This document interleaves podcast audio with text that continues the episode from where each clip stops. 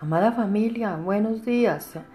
Los bendecimos acá en familia con mi esposo como siempre y compartamos la palabra de Dios como es nuestra costumbre, en el nombre de Jesús.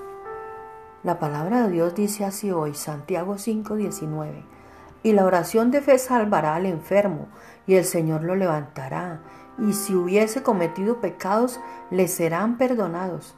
La oración de fe no se refiere a la fe de la persona enferma, sino a la fe de las personas que están orando por ella. Dios sana y todas las oraciones están sujetas a la voluntad de Dios. Nuestras oraciones son parte del proceso de sanidad de Dios.